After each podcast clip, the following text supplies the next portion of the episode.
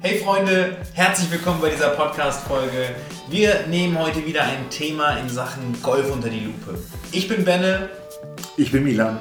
Und wir erzählen euch heute ein bisschen was dazu, wie ihr gewisse Abläufe festigen könnt, wie ihr gewisse Dinge besser trainieren könnt. Es baut so ein bisschen auf auf der letzten Folge, die ihr wahrscheinlich, hoffentlich gehört habt. Falls ihr sie nicht gehört habt, geht und hört sie euch an. Es geht um die Basics. Und zwar wollen wir heute darüber sprechen, wie kann ich die Basics und die Themen, die ähm, Golden Nuggets und die, die Tipps, die wir da besprochen haben, besser in meinem Spiel integrieren und mehr festigen.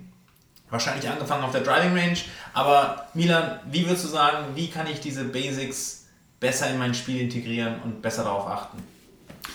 Am besten kann man einfach zugucken, erstmal, wie machen die großen Jungs das. Wenn ich im Fernsehen schaue, bei Sky oder äh, sonst wo und sehe die British Open oder US Masters oder weiß der Teufel was für ein Turnier, ähm, sind die Abläufe eigentlich immer relativ klar und deutlich. Ne? Die gehen natürlich mit ihrem Caddy über den Platz, stehen am ersten Abschlag und machen scheinbar immer das Gleiche. Das heißt, vom Ankommen am Ball bis zur Entscheidung, welchen Schläger nehme ich, welche Schlagart äh, möchte ich jetzt äh, ausführen und bis zu dem tatsächlichen Schlag, äh, ob das der Abschlag ist, der Fairway-Schlag, der Annäherungsschlag oder ähm, der Putt, sind diese Abläufe eigentlich immer relativ identisch. Und äh, die sind natürlich nicht von ungefähr identisch, sondern das ist eine Routine, die einfach gelernt und äh, gelebt wird und äh, grundsätzlich beginnt sie einfach mit einer Entscheidung, was möchte ich hier tun. Und wenn ich den, ähm, mit dem Driver anfange und sage, jetzt möchte ich einen langen Abschlag in das Zentrum des Fairways spielen, ähm, dann ist das schon mal eine äh, gute Entscheidung, die ich getroffen habe, weil ich habe einen positiven Plan. Und dafür brauche ich dann halt äh, entsprechend mein äh, Werkzeug. Der eine äh, beginnt damit, dass er seinen Handschuh anzieht. Der andere hat ihn immer an, weil er nie auszieht, aber es gibt Spieler, die wechseln das äh, nach jedem Schlag. Gehen wir davon aus, der Handschuh ist also schon angezogen, dann geht es halt darum, diesen Ball aufzuziehen. Ähm, wir hatten in der letzten Folge gesagt, ich suche mir ein, eine Position aus, wo auf dem Abschlag ich äh, aufziehen möchte ähm, und suche mir ein Zwischenziel, dass ich den Ball auf der Ziellinie äh, mit meinem Zwischenziel entsprechend positioniere. Dann habe ich schon mal die Richtung einigermaßen safe. Dann beginnt eine Vorbereitung mit äh, Probeschwung. Am sinnvollsten natürlich in dem Fall neben dem Abschlag, natürlich nicht auf dem Abschlag. Oder ich mache einen Probeschwung in der Luft, wo ich halt keinen Bodenkontakt auf dem Abschlag habe. Das wäre auch auf vielen Golfplätzen noch gestattet. Ähm, ja, und dann treffe ich meine Entscheidung. Ich nehme meine Griffroutine ein. Ich habe meine Ausrichtung gecheckt, weil ich habe ein Zwischenziel. Dazu richte ich den Schläger entsprechend aus. Zum Schläger kommt meine Körperausrichtung. Ich achte auf eine entspannte ähm, Körperhaltung mit einer positiven Vorspannung. Das ist kein Widerspruch. Ich gucke, dass ich entspannt stehe, aber trotzdem positiv angespannt bin und ähm, visualisiere mein Ziel. Checke die Ballposition und dann, dann geht's ab. Klingt relativ einfach. Wie schaffe ich es denn jetzt, diese Routine, also das ist ja eine Routine, die du beschreibst, von dem angezogenen Handschuh bis zum, ich sag mal, Impact und dann schmettert der, schmettert der Ball das Fairway runter. Wie, wie schaffe ich es denn, das zu trainieren und das reinzukriegen? Wie du es gesagt hast, es wird trainiert. Und zwar mhm. bei jedem Schlag, den ich auf der Driving Edge mache, sollte ich genau diese Routine von Anfang bis Ende durchziehen. Das heißt, ich finde es interessant zu sehen, wenn man bei großen Turnieren ist, zum Beispiel am äh, BMW Open am Lerchenhof, ähm, und die guten Spieler auf der Driving beobachtet, sieht man, dass sie gar keinen Eimer in 10 Minuten wegballern, sondern für so einen Eimer relativ viel Zeit brauchen. Die spielen Schlag für Schlag in der Regel konsequent durch. Das heißt, sie gehen weg vom Ball, wechseln den Schläger, suchen sich ein Ziel aus, machen ihre Griffroutine, machen ihre Ansprechroutine, machen ihren Probeschwung, machen ihren kompletten Ablauf von A bis Z. Und das halt Schlag für Schlag für Schlag. Und das ist das, was der Normalgolfer in der Regel nicht aushält. Ja, macht einen Schlag, der geht, weiß ich nicht, äh, gehackt, getoppt, äh, 10 Meter links, 20 Meter rechts äh, als Slice oder als Hook oder als Socket oder weiß der Teufel was. Und dann kommt sofort der nächste Schlag, der gespielt werden muss, um das wieder wegzumachen und dieses schlimme Gefühl loszuwerden. Und äh, in der Regel kommt man äh, in so eine Situation, dass man sich in einen Wahn spielt. Und eigentlich wird es immer schlimmer und man kompensiert das eine mit dem anderen und äh, verliert völlig den Fokus. Anstatt mal zu sagen, so halt stopp, ich muss hier dringend raus aus der Situation und ich fange mal äh, neu an. Und es gibt halt klassische zwei Begriffe beim Golf, das ist die Pre-Shot-Routine und die Post-Shot-Routine. Das heißt, ich habe meine Vorbereitung vor dem Schlag, ich führe den Schlag aus dann habe ich eine Post-Shot-Routine, wo ich all den Ärger oder die Freude entsprechend möglichst gleichermaßen auffange äh, und damit ist der Schlag beendet. Und dann kann ich mich neuen Aufgaben widmen.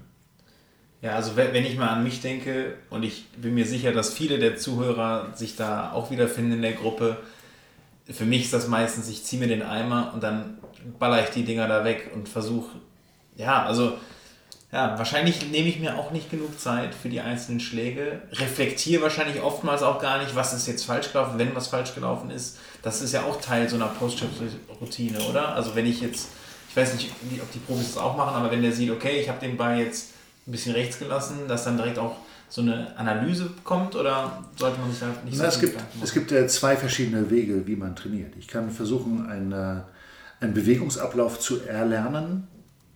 Ähm, zum Beispiel, dass ich, äh, weiß ich nicht, in der Ausholbewegung äh, an meinem Takeaway arbeite. Schläger steiler oder flacher ähm, wegzunehmen. Und da ist das der beste Freund des Golfers der Spiegel. Ich kann mir ja vor den Spiegel stellen und bestimmte Bewegungsabläufe versuchen, auch in Zeitlupe erstmal zu verstehen, zu sehen, zu fühlen und zu bearbeiten. Sicherlich habe ich dann von meinem äh, Trainer die eine oder andere Anweisung bekommen, was ich eigentlich tun sollte. Ähm, und dann übe ich einfach diese Bewegungsabläufe. Wenn ich diese Bewegungsabläufe vom Gefühl habe, okay, jetzt habe ich das begriffen und ich glaube, ich habe das, das Gefühl, dass ich da jetzt was anderes mache, ähm, dann sollte ich dieses monotone Training, weil das ist sehr monoton, ähm, auch abschließen. Das ist dann für diesen Moment erstmal erledigt und dann geht es darum wieder, wie bekomme ich den Ball ans Ziel. Und dafür ist dann situatives Training sinnvoll. Mhm. Dafür wäre es eventuell äh, eine gute Idee oder ganz nicht eventuell, sondern ganz sicher, sagen, ich spiele gedanklich mal das erste Loch meines Heimatplatzes. Das macht Sinn, weil wahrscheinlich gehe ich ja ähm, eine halbe Stunde später oder Stunde später dann tatsächlich auf diesen Platz und kann dann äh, dieses, diese Bahn dann in Realität spielen. Aber so kann ich sagen, okay, sagen wir, es ist ein paar vier als Beispiel oder ein paar fünf. Und dann mache ich erstmal meinen Abschlag und dann sehe ich ja, okay, der war jetzt auf der Driving äh, deutlich rechts von den Zielen, äh, wahrscheinlich da, wo der äh, Bunker ist. Und dann würde ich halt von da oder kurz vor dem Bunker oder neben dem Bunker, und dann müsste ich jetzt erstmal einen, mich befreien mit einem Eisen 7 und dann würde ich halt auf der Driving Range auch als nächsten Schlag einen Eisen 7 spielen. Mhm. Das heißt, ich lege den Driver weg, ich lege den Driver weg, nehme das Eisen 7 und mache dann meine komplette Pre-Shot-Routine und gehe dran. Wieder für den nächsten Schlag. Ja. Und dann tue ich so, dann überlege ich, okay, wo wäre jetzt dieses Eisen 7 gelandet und was würde mich als nächster Schlag jetzt erwarten auf dem Platz.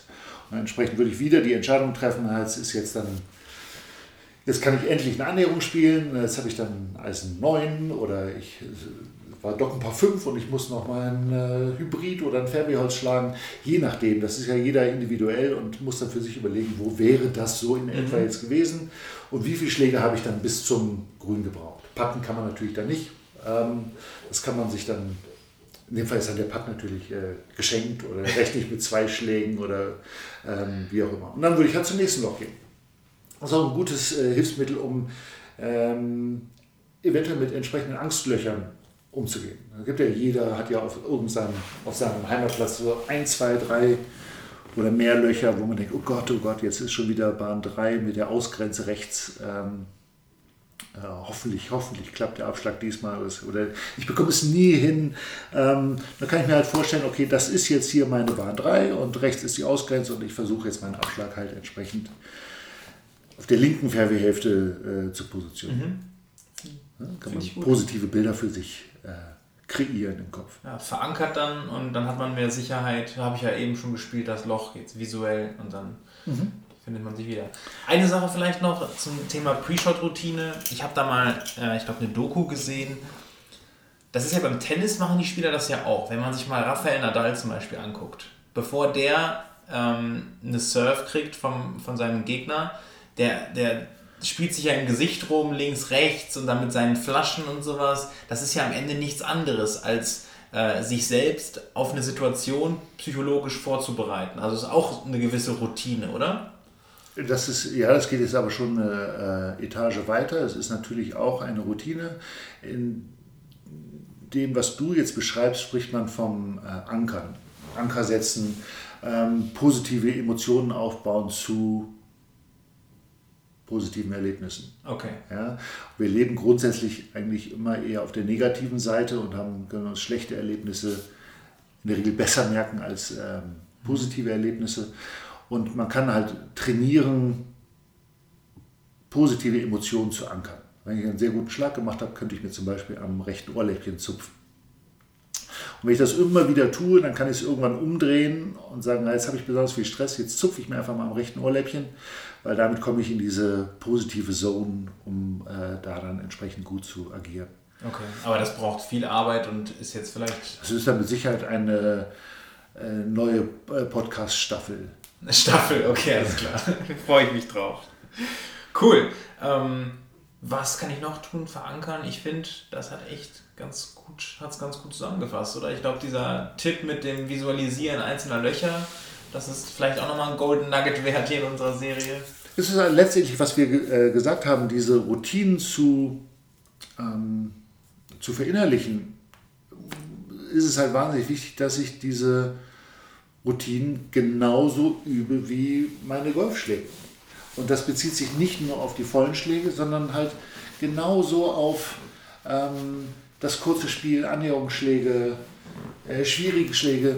Ich finde, was immer besonders auffällt, ist als Unterschied zwischen Profis und Amateuren, dass Profis bei den langen Schlägen ein sehr, kurzen, sehr kurzes Zeitfenster haben. Ne, die kommen am Ball an, besprechen sich mit dem Caddy, was für einen Schläger sie nehmen, haben eine relativ kurze Routine, ein, zwei Probeschwünge, Entscheidungen treffen, Rums wird geschlagen. Sind voller Golfschwung. Eigentlich ist es immer das Gleiche. Mhm. Äh, spannend wird das Spiel überhaupt eigentlich erst beim kurzen Spiel, wenn ich diese keine vollen Schläge mehr machen kann, sondern situativ entscheiden muss, was, wie spiele ich jetzt diese Annäherung, wo muss der Ball landen, ähm, Spiele ich hoch, spiele ich flach, spiele ich mit dem Wind, ohne Wind? Ähm, wie ist die Balllage? Äh, und da sieht man einfach bei äh, guten Spielern, dass sie da auch sich viel mehr Zeit nehmen, auszuprobieren, eine Vision zu bekommen für diesen Schlag, den sie spielen wollen. Wo der unerfahrene Spieler äh, es genau verkehrt rum macht und beim langen Spiel sich wahnsinnig viel Zeit nimmt und noch ein Probeschwung und noch ein Probeschwung und noch ein Probeschwung, bis er endlich dann das Gefühl hat, das war er jetzt. Und natürlich klappt er dann oder häufig beim richtigen Schlag nicht mehr, weil den guten hat er ja verbraucht, äh, scheinbar. Äh, und beim kurzen Spiel wird auf einmal dann so zack, zack gemacht. Das ist der, der Chip über zwei Wellen, ähm, über die Bunkerkante hinweg, ähm, das wirklich anspruchsvoll ist. Und der wird dann ein, meistens ohne Probeschwung so aus der Lameng gespielt. Und äh, geht halt auch entsprechend dann äh, häufig in die Hose. Ja, ja finde ich gut. Also das ist wirklich ein wichtiges Thema, Routine, sich erstmal bewusst zu machen, dass es eine Routine gibt, dass die sich auch unterscheidet zwischen verschiedenen Schlägen und auch dann ganz absichtlich an seiner eigenen Routine zu arbeiten, weil das gehört genauso zum Golfschlag wie der Schwung am Ende. Also das. Ich würde fast sagen, bei allen Dingen, die einem im Leben äh, schwerfallen oder wo man gewisse Fertigkeiten für sich entwickelt hat, äh, unabhängig davon, ob ich jetzt ähm, Anwalt oder Richter oder Redner oder weiß der Teufel was für einen Beruf habe, zeichnet mich auf, aus, dass ich äh, Erfahrung habe, weil ich Routinen entwickelt habe. Oder diese Routinen geben mir halt wahnsinnig viel Sicherheit. Wenn ich ins Auto steige, bringt es nichts, die tollste äh, Fahrkunst zu beherrschen, wenn ich den Autoschlüssel nicht in das Loch kriege. Also da fängt es ja an. Ich muss erstmal das Auto aufschließen und dann muss ich mich da reinsetzen und dann muss ich den Schlüssel reinstecken und dann gehen ja auch diese ganzen Abläufe durch und der Fahranfänger hat natürlich genau diese Probleme. Der Spiegel ist noch nicht eingestellt, dann muss ich äh, das, wo ist der erste Gang, wie muss ich kuppeln und weiß der Teufel was. Also diese Abläufe lernt man natürlich, aber nur weil ich da Routinen entwickle. Und beim Golfspielen ist es halt überhaupt nicht anders. Und die Routinen gehen los mit, wann fahre ich auf den Golfplatz, habe ich meine Startzeit gebucht, wie viel Zeit brauche ich zum Einspielen, ähm, muss ich nochmal auf Toilette, bevor ich auf die Runde gehe oder muss ich an Loch 2 direkt mich in die Büsche verkrümeln. Ähm, das macht alles Stress. Und je routinierter ich starte, umso entspannter wird es für mich hinterher. Dem habe ich ehrlich gesagt nichts mehr hinzuzufügen. Routine ist wie bei allem im Leben, auch im Golfen, extrem wichtig und hilft dir, besser zu werden. So sieht's aus. Wir sehen uns in der nächsten Folge. Ich hoffe, das hilft euch ein bisschen bei eurem Golfspiel. Baut eine Routine auf. Bis dahin. Bis dahin. Tschüss.